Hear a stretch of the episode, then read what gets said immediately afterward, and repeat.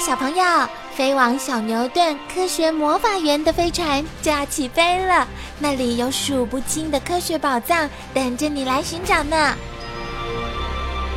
小朋友也可以请爸爸妈妈下载小牛顿 APP，到手机或平板上看好多有趣的动画电影哦。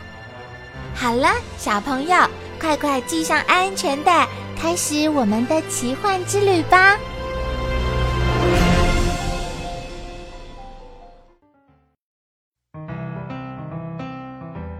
卖力舞蹈的鸵鸟，用曼妙的舞姿来形容我的舞蹈最恰当不过了。我可是武林高手嘞！鸵鸟的繁殖期因生长地区的不同而不同。到了求偶季节，雄鸵鸟会在雌鸵鸟面前张开翅膀，上下摆动，卖力的舞蹈，以博取雌鸟的青睐。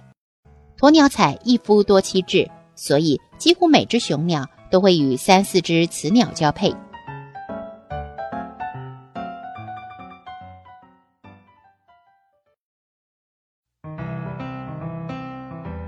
哇，好大的鸵鸟蛋！嗯，这地方不错，我可以挖个浅坑，等待小宝宝的诞生。在繁殖期间的鸵鸟会在势力范围内挖掘浅坑，雌鸵鸟每隔一天产一个蛋。最多可生二十个蛋。雄鸵鸟的其他几位太太也会把蛋产在同一坑里，最后这个浅坑里的蛋可能多达六十个呢。鸵鸟蛋是现存鸟类所产最大的蛋，颜色是乳白色的，大约长十六公分，重一公斤以上，大约有二十多个鸡蛋合起来那么大。整个产卵期大约持续三周的时间，从这个时候起。鸵鸟必须好好的保护这些蛋，免得它们被虎视眈眈的埃及秃鹰侵袭。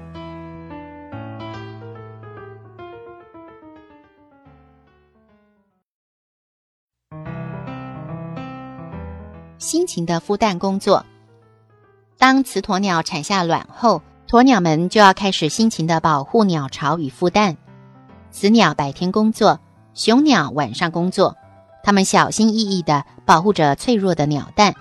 除了埃及秃鹰外，土人也会对鸵鸟蛋造成威胁，因为土人们喜欢吃鸟蛋，并利用空壳来装水，有时也用鸵鸟蛋壳来盛装食物。整个孵蛋的时间长达四十二天左右。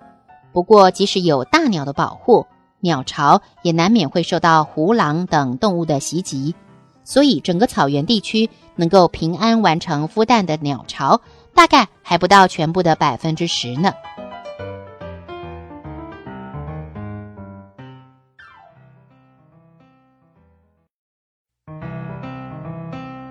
撑着一把阳伞，真凉快。非洲炙热的太阳快把我热死了，走在爸爸的阴影下，就像撑着一把阳伞走路，真是凉快不少。刚孵出的小鸵鸟体型就像成熟的土鸡一般大小，而且全身羽毛都湿湿黏黏的。羽毛一干，小鸵鸟就能奔跑了。当小鸵鸟受到惊吓时，它们只要往地上一趴，一动也不动，敌人就不容易察觉了。它们身上布满了灰棕色的斑点，这也是最好的保护色。从出生开始，小鸵鸟在未来的九个月里。都是亦步亦趋地跟着大鸟，到处流浪寻找食物。万一有天敌来袭时，通常雄鸵鸟会假装受伤来引诱敌人追捕，而雌鸟与小鸟们就趁机逃跑。小鸟大约到了一岁左右时，就长得像父母一般高大，但是要一直等到三四岁以后，它们才会开始寻找另一半。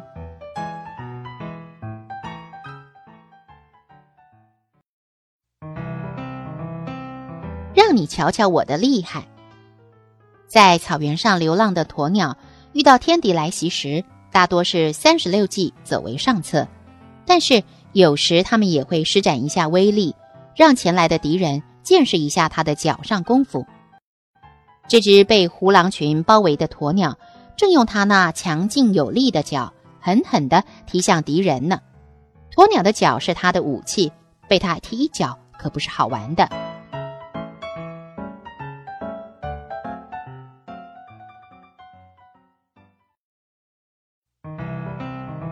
守望相助的好伙伴。鸵鸟的个性十分机警，经常东张西望，仔细地观察四周的动静。因为它们是天生的高个子，加上视觉敏锐，因此当敌人还在大老远的地方时，它们早就开始准备逃命了。由于这个缘故，草原上的食草动物，例如斑马或羚羊，都喜欢在鸵鸟的附近吃草，这样就可以让鸵鸟替它们担任守卫的工作。另一方面，斑马、羚羊的嗅觉十分灵敏，可以察觉出隐藏在附近的敌人，因此鸵鸟和羚羊、斑马可说是草原上互相帮助的好伙伴。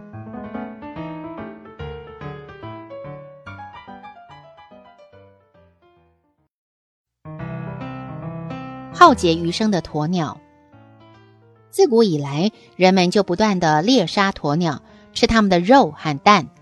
古埃及贵族。与中世纪武士又都喜欢把柔软的鸵鸟毛装饰在衣服、头盔上，但是更大的劫难则发生在十九世纪末与二十世纪初。这段期间，欧洲流行以鸵鸟毛当成装饰品。由于需求量十分庞大，使得鸵鸟受到无情的杀害。阿拉伯半岛的鸵鸟就是在二十世纪初期绝种的。今天在南非还有专门饲养鸵鸟的农场，除了利用它的羽毛与皮革制造商品外，还用它来吸引观光客。只要有兴趣，还可以骑着鸵鸟拍拍照，以及观赏人骑鸵鸟赛跑的盛况。